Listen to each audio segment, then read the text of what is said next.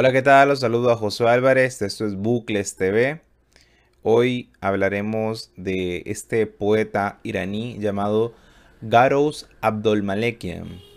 Es un escritor que, pues, vamos a, a revisar algunos de sus poemas.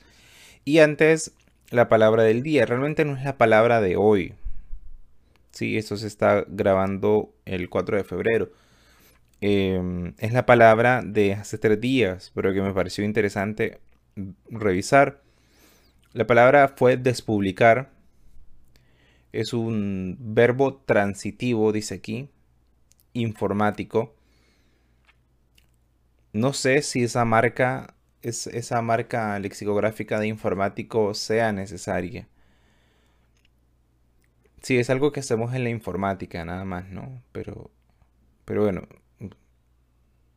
mm, creo que es una actividad más cotidiana que informática. Habría que revisar otras definiciones, a ver si, si todo lo que tiene que ver con la informática lo, le ponen la marca lexicográfica de informática.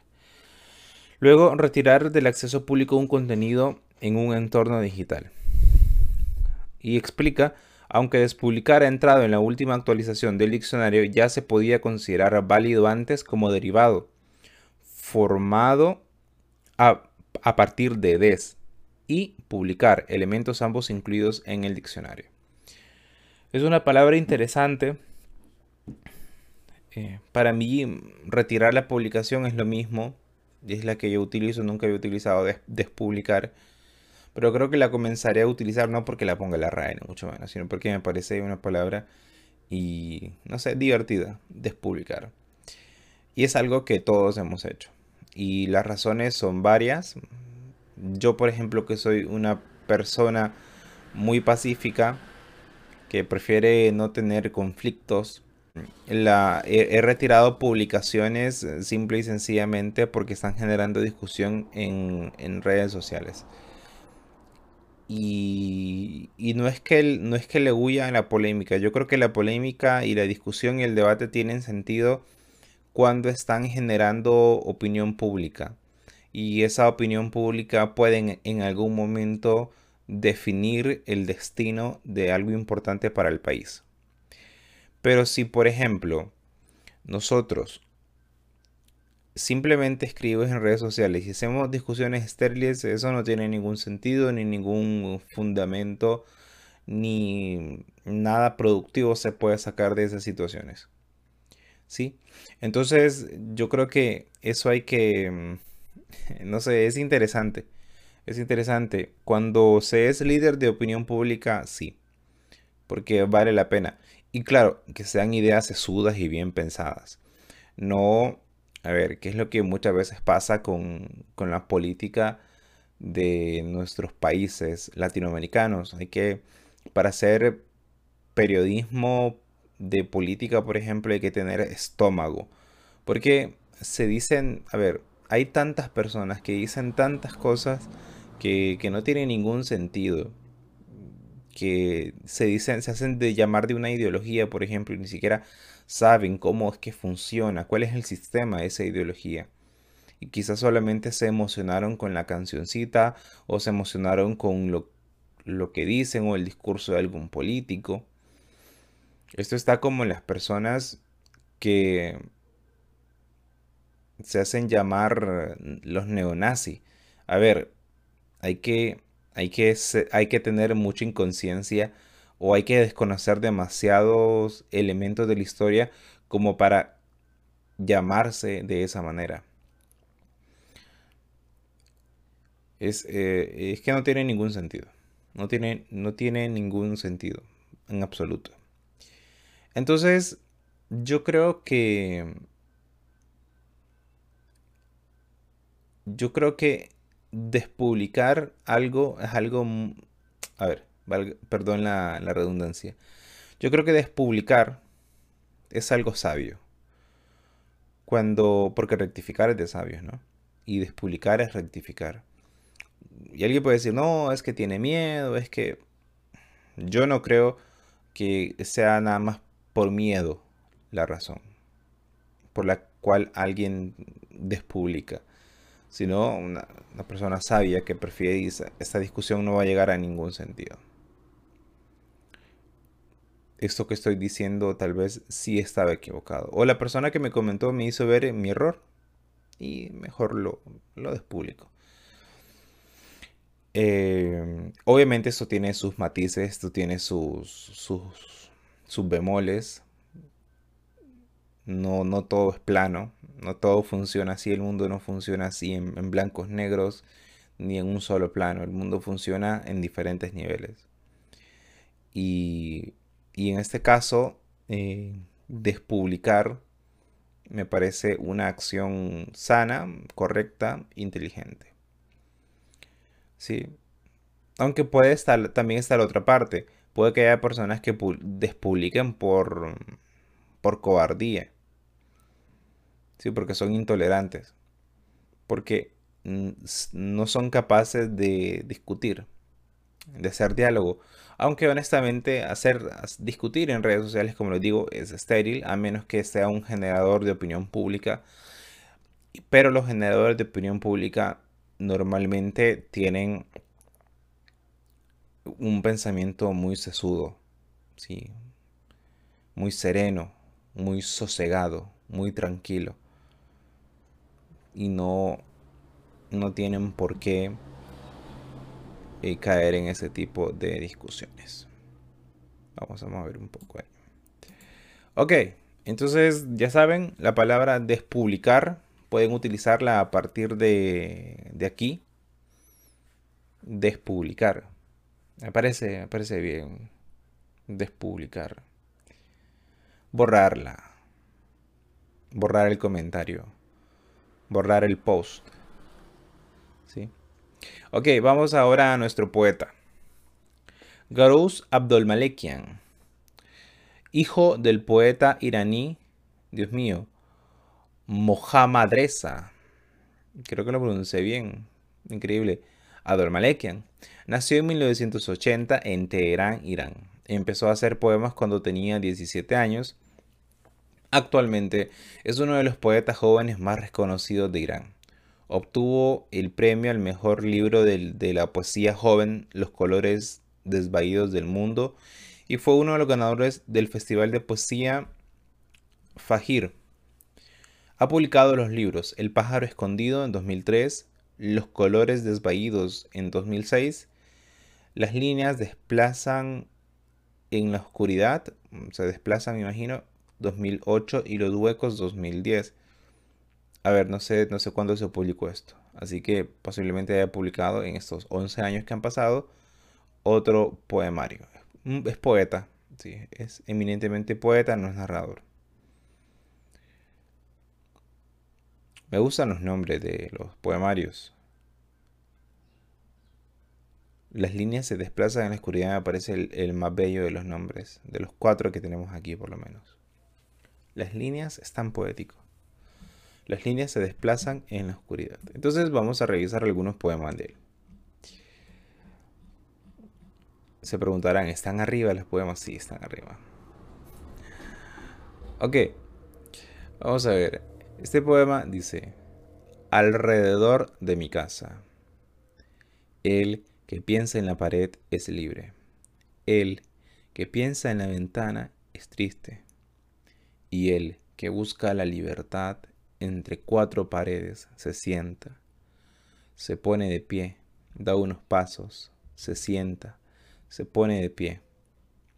Da unos pasos, se sienta, se pone de pie da unos pasos, se sienta, se pone de pie, da unos pasos, se sienta, se pone de pie, da unos. Hasta tú te cansaste de este poema, y él aún más, que se sienta, se pone de pie. No, se cayó. A ver, este... Uy, Dios mío, ¿qué hice? Me fui al principio, no, me fui al final. A ver, este poema eh, está muy divertido. Está muy divertido lo que ha hecho. Vamos al principio. Primero nos habla, empieza ubicándonos alrededor de mi casa. El que piensa en la pared es libre. Sí, comienza, entonces ya introduce conceptos mm, muy comunes en la poesía, la libertad. Luego, el que piensa en la ventana. Ven que no es, no son acciones de, movimiento, es, es pensar, ¿no? Es lo que tiene en los pensamientos, en los sentimientos. Piensa en la pared, en el muro, en lo que divide. Es libre. Me recuerda mucho, me recuerda mucho a, a estas situaciones de países divididos, ¿no? Corea del Sur, Corea del Norte, Alemania del Este, Alemania del Oeste, Estados Unidos, México. La libertad tiene que ver no solamente con un aspecto físico, y me recuerda aquel verso de Neruda, podrán cortar todas las flores, pero jamás detendrán la primavera. Y me recuerda también al pensamiento de Víctor Frankl. El pensamiento de Víctor Frankl, yo no puedo definir, es decir, yo no puedo decidir las circunstancias en las que me encuentro, pero sí puedo decidir qué hacer con esas circunstancias. El que piensa en la pared es libre, ¿no? El que piensa en lo que divide, el que piensa en el límite se está pensando, ya pensar en que yo estoy encerrado, ya saberme cautivo, ya saberme cautivo es, es libertad. Ya saberme cautivo es ser libre, ¿no? Eso yo creo que al, menos en un, en un en cierto sentido, en cierto grado, por lo menos mi pensamiento es libre. Porque hay quienes están presos y aquí la pared deja de ser algo físico como en los países que dividen y se convierte en, se convierte en nuestras paredes. En nuestras paredes emocionales, en nuestras paredes eh, mentales, psicológicas. Por ejemplo, las personas que, que sufren de algún trastorno psicológico, de un trastorno mental, mientras no saben que hay una pared son aún más cautivas. La libertad comienza en el momento en el que saben que existe esa pared.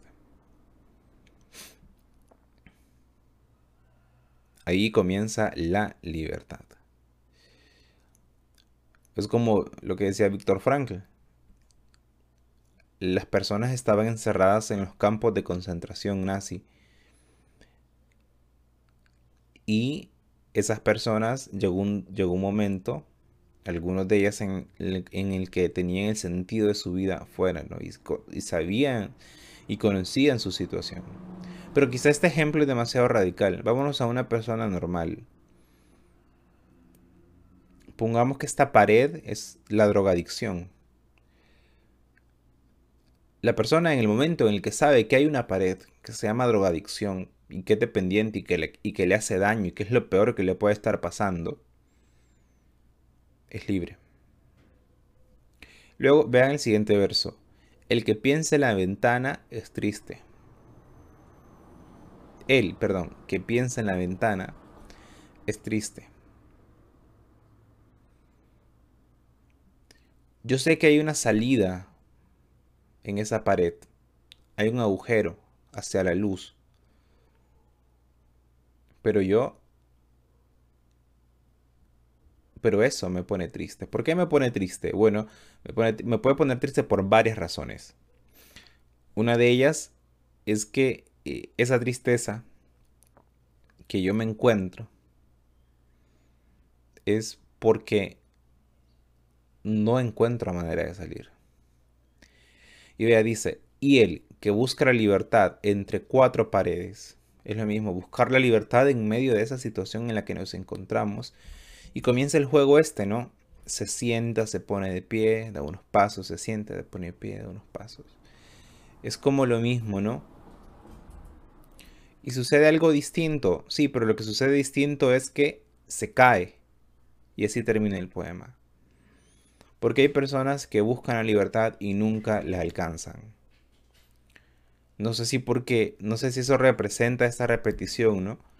Que uno, ya, uno como lector se comienza a hartar de la situación, se comienza a cansar de la situación y dice, no, qué aburrido esto, pero y luego dice, hasta tú te cansaste de este poema. Ahora imagínate a las personas que están en es que bellísimo. Imagínate a las personas que están en situación de, cautiverio. De esos cautiverios espirituales, de esos cautiverios físicos, de esos cautiverios mentales, psicológicos, cautiverios económicos. Por ejemplo, las redes sociales, ya que estábamos hablando en la mañana de hace poquito, perdón, de despublicar, eso son cautiverios, las redes sociales son cautiverios, verdaderos cautiverios. Niñas, adolescentes que creen que el mundo es como aparece en Instagram. El mundo según Instagram, el mundo según Facebook, el mundo según Twitter. Bueno, Twitter es como lo más real, ¿no? Twitter es como lo, la red social que más se parece al mundo es Twitter, posiblemente. Y es la más triste. Instagram es, la más alegre, ¿no? Instagram es, es todo belleza, es todo, todo funciona bien. Que eso es todo, eso es todo un tema del cual, el cual se puede hablar porque en, en, Instagram las personas creen que el mundo es como Instagram y el mundo no es como Instagram. El mundo no es como Instagram, no se parece a Instagram. Instagram no se parece al mundo, no es un reflejo de nuestro mundo. Y aquí estos cautiverios, ¿no? Y personas que no saben cómo salir de este cautiverio, la depresión, las adicciones, el alcoholismo, el tabaco, las drogas, otras drogas, porque el, tabaco y, el alcohol lo son.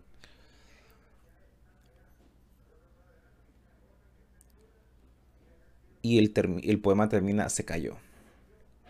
¿Sí? Pasó algo distinto y lo distinto que le pasó es la muerte, tal vez, ¿no?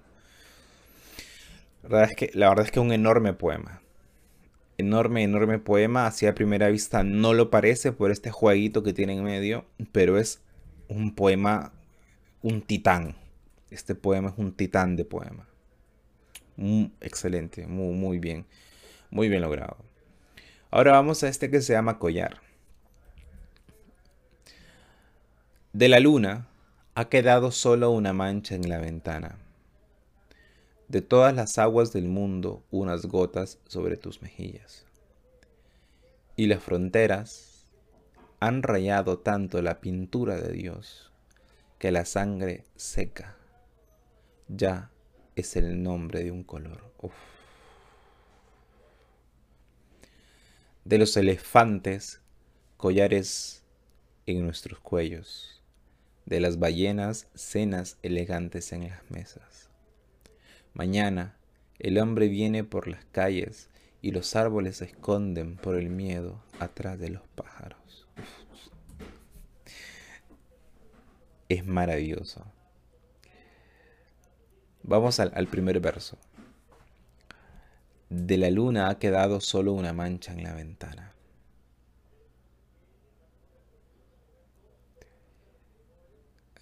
¿Hablará de la contaminación? Hablará del, de lo olvidado que tenemos estos elementos de la naturaleza que son tan hermosos y tan importantes. De la luna, aparte el verso es bellísimo. De la luna ha quedado solo una mancha en la ventana. Sí, es una figura literaria muy bien lograda.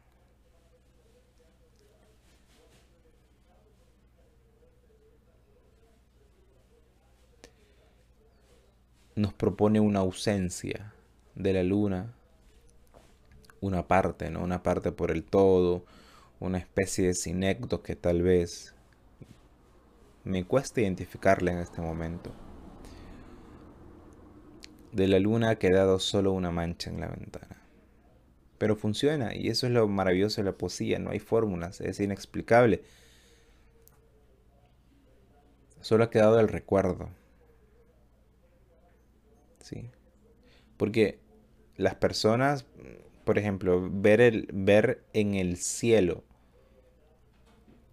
en un cielo campesino, en un cielo de un pueblo, la luna es un espectáculo que no se compara a lo que tenemos en las ciudades. Por el humo, ¿no? De todas las aguas del mundo han quedado, ¿no? Unas gotas sobre tus mejillas. El llanto. La sequía, ¿no? La sequía que nos trae llanto. Y es maravilloso lo, cómo lo consigue porque nos propone esta vastedad, ¿no? Todas las aguas del mundo. Y luego la producción de agua, el agua en, su expresión más emotiva y en su expresión mínima, unas gotas sobre tus mejillas. Eso es todo lo que tenemos. es que qué enorme trabajo de todas las aguas del mundo unas gotas sobre tus mejillas. Es una maravilla este poema. estos, cuatro, versos podrían ser sobre el poema y estaría bien. Vamos a ver. Lo que sigue es una genialidad. Y las fronteras de Dios han rayado tanto la pintura. No, perdón. Y las fronteras han rayado tanto la pintura de Dios. La pintura de Dios es nuestro mundo, ¿no? Esto es una especie de analogía. La pintura de Dios, el mundo, es un lienzo limpio, blanco, pero rayado por las fronteras. Uh, es, es, es sublime lo que hace rayado por las fronteras. Claro, el lienzo pierde su magia, ¿no? Es como agarrar la, la Gioconda o el Guernica o las meninas y, y rayarlo, ¿no? Rayarlo. Pierde su valor como lo que ha es un poco lo que ha pasado con, con estos cuadros que se han hecho famosos de la restauración de restauraciones, el de Jesús por ejemplo. Esa restauración es famosísima porque lo arruinó, bueno, las fronteras. Vamos a ver, lo que sigue es una genialidad. Que la sangre seca o sea, la han rayado tanto. ¿Con qué la han rayado? Con sangre. Las fronteras son sangre. Las fronteras nos han traído la guerra mundial. Los absurdos nacionalismos.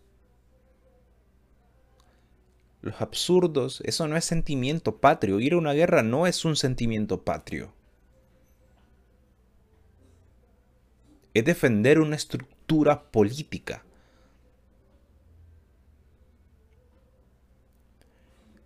el sentimiento patrio, el sentimiento patrio no es la guerra.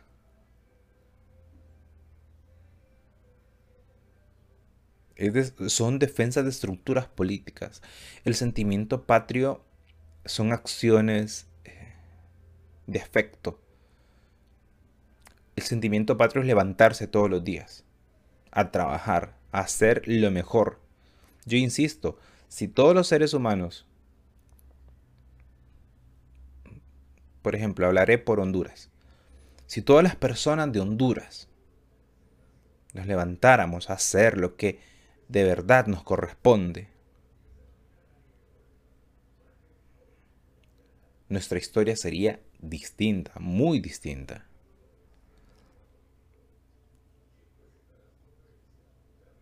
Eso es patria. Eso es patria. Y lo que sigue. Que la sangre seca ya es el nombre de un color.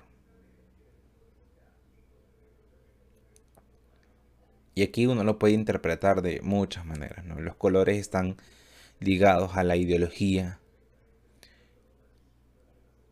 Pero lo que nos quiere decir es también que es demasiado común esto. La sangre seca ya es el nombre de un color, es demasiado común. ya, ya lo tenemos normalizado. La guerra, matar, destruir. Eso, eso no es humano. Bueno, sí, porque lo hacemos nosotros. Pero no debería ser parte de nuestra humanidad.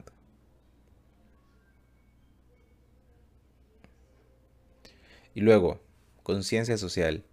De los elefantes collares en nuestros cuellos. ¿Qué es lo que queda? De los elefantes quedan collares. De la luna queda una mancha. De las aguas del mundo una gota en las mejillas. De los elefantes collares. Por Dios.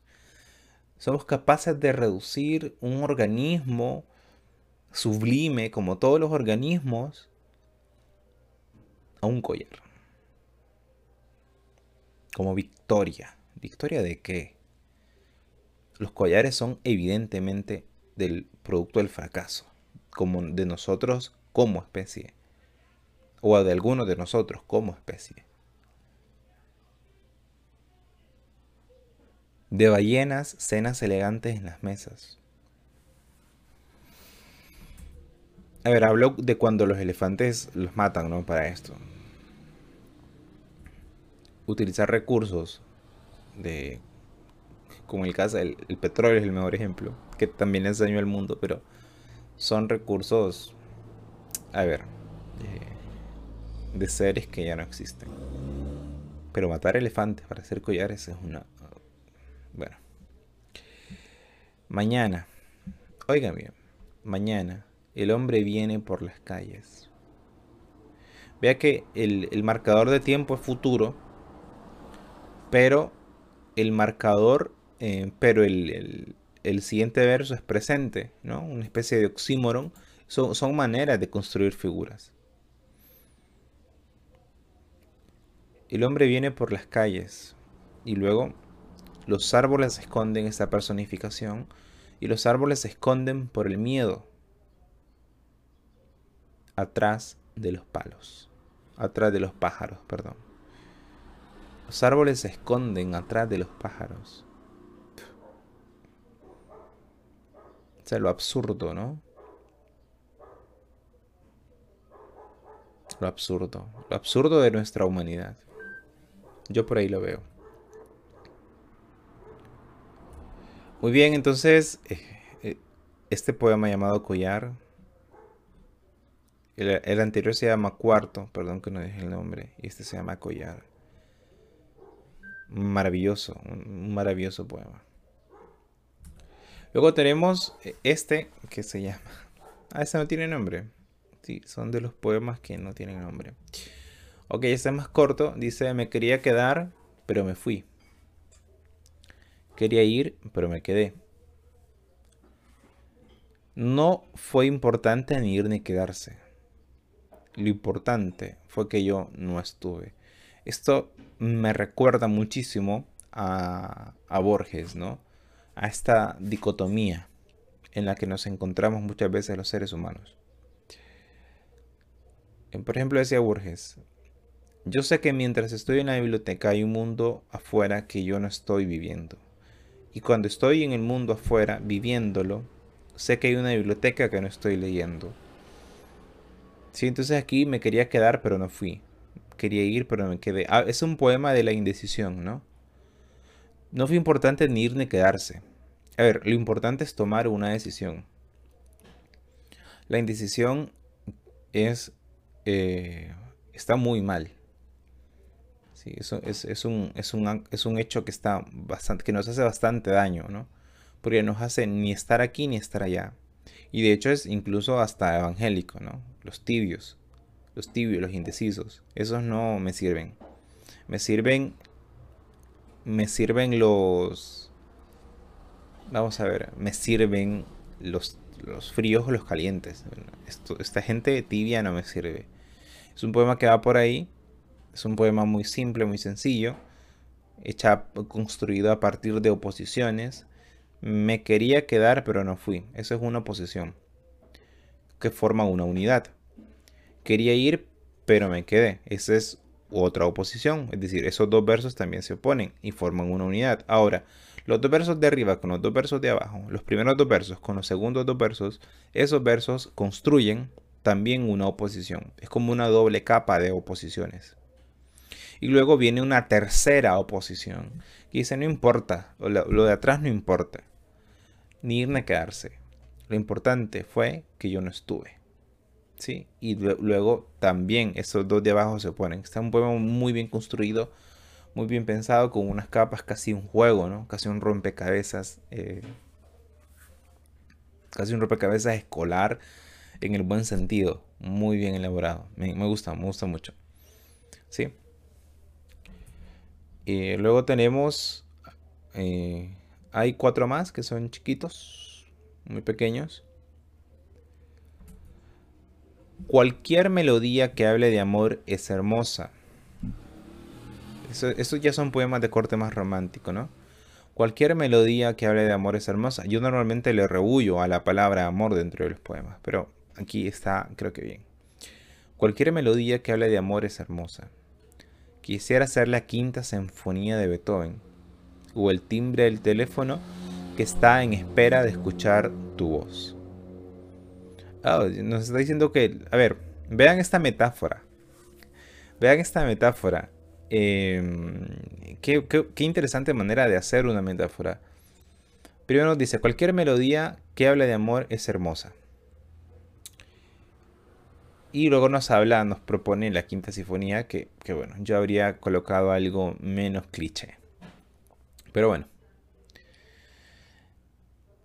Y luego dice, o el timbre del teléfono que está en espera de escuchar tu voz.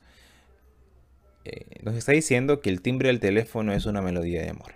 Pero no viene dice el timbre del teléfono es una melodía de amor, sino que lo construye, ¿no? Está muy bien hecho, está muy bien hecho, es una metáfora eh, simple en su, en su esencia, pero que la construye, ¿no? Le da un, punto más de complejidad. Tampoco es que es, algo encriptado, ¿no? está, muy bien logrado, ¿sí? El timbre del teléfono es una melodía de amor. Cualquier enamorado diría que es cierto, ¿sí? Esos segundos antes, cuando está, toma, está sonando, ¿verdad? Es o en la actualidad cuando se ven el, número, ¿verdad? En mi caso yo veo ahí el nombre y me emociona. Y es, e, es muy hermoso. Luego sigue otro poema, también romántico. ¿Qué más da? Yo me enamoro de ti o tú te enamoras de mí. ¿Mm? No importa eso. ¿Qué más da? ¿De qué lado del cielo sale el arco iris? Me gusta mucho. Me gusta porque ahora que lo pienso, podría ser una historia de esto podría ser una historia de, desamor. ¿Sí? A ver, si yo estoy enamorado de ti o tú de mí, eso no importa. Lo importante es que entre nosotros decir, en nuestras coexistencias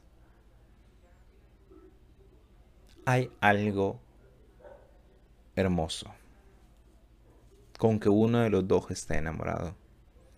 A ver, siempre y cuando esto no se convierta en una situación de acoso.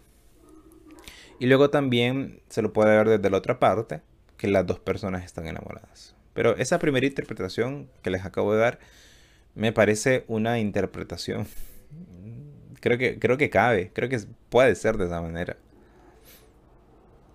¿Qué más da? Yo me enamoro de ti o tú te enamoras de mí. ¿Qué más da? ¿De qué lado del cielo sale el arco iris? No importa.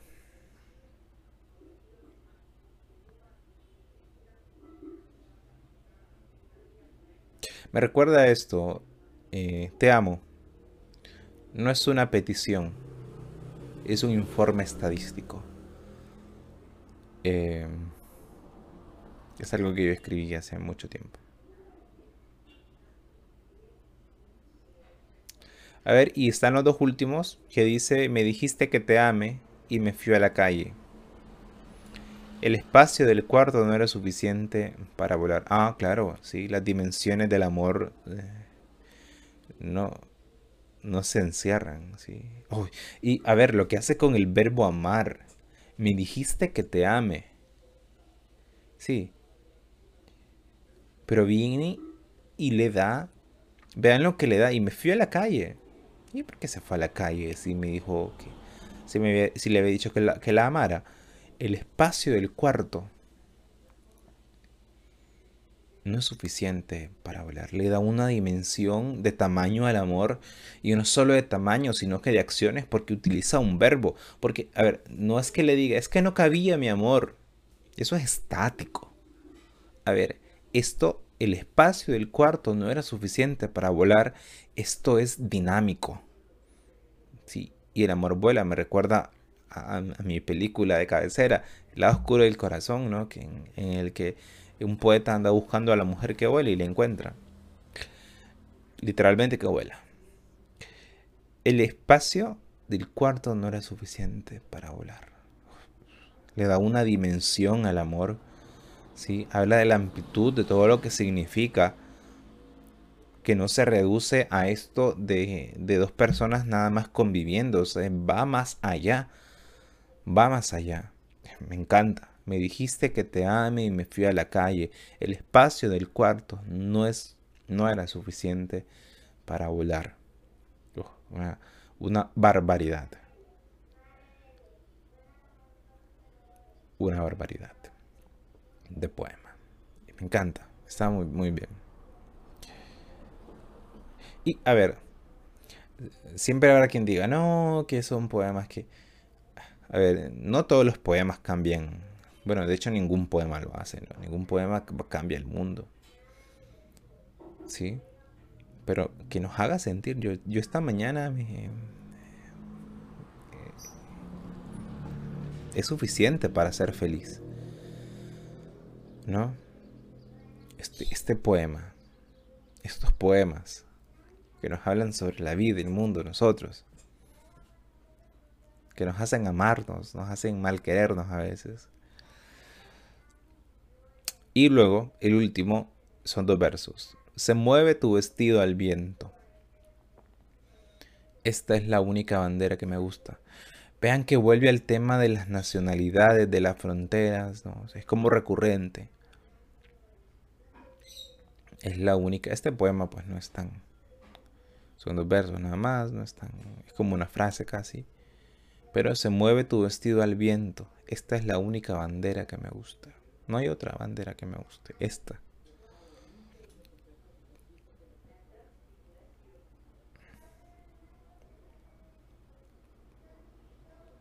El verdadero amor patrio puede ser hacia una persona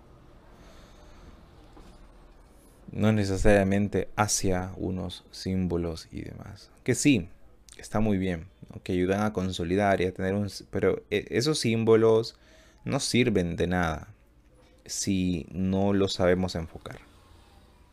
Por ejemplo, si no sabemos... ver, de nada sirve hacer un mural por la Guara Roja, si en el caso de Honduras, o por el Quetzal en Guate, o el guardabarrancos, creo que es eh, en Nicaragua, el toro goz en El Salvador. Estoy repasando ahorita las aves nacionales de Centroamérica. Eh, de nada sirve si no se cuida la fauna. Ese es el sentido de tener un ave, un, un representante, ¿no? Un ave que nos recuerde que hay que cuidarlas un ave que nos recuerde lo que hay que hacer con eso, eh, con, la, con, la, fauna, con la flora, por ejemplo, en el caso de la orquídea. Es increíble que tengamos una orquídea de, flor, ¿verdad? Tengo entendido que es un, una flor parásito, pero bueno. Eh, recordar que hay que cuidar la, fauna, ¿no? la flora con la orquídea, con el venado. recordar que hay que cuidarla con el pino. Sí, pero ahí estamos cantando el himno al pino. Em, y, y haciendo murales en septiembre sobre el pino, pero durante el año lo hemos quemado. Eso no, no tiene ningún tipo de coherencia. Muy bien. Entonces, estos, estos han sido los poemas de este nuestro amigo. Ah, ya es amigo nuestro, miren. Es nuestro amigo poeta. Uy, no. Que no entiendo por qué está al revés esto. Garabus Abdul Malekian. ¿Sí? Muy bien, está muy bien. Está muy, muy bien. Ok, entonces aquí nos quedamos. Hasta aquí el video y nos vemos hasta la próxima.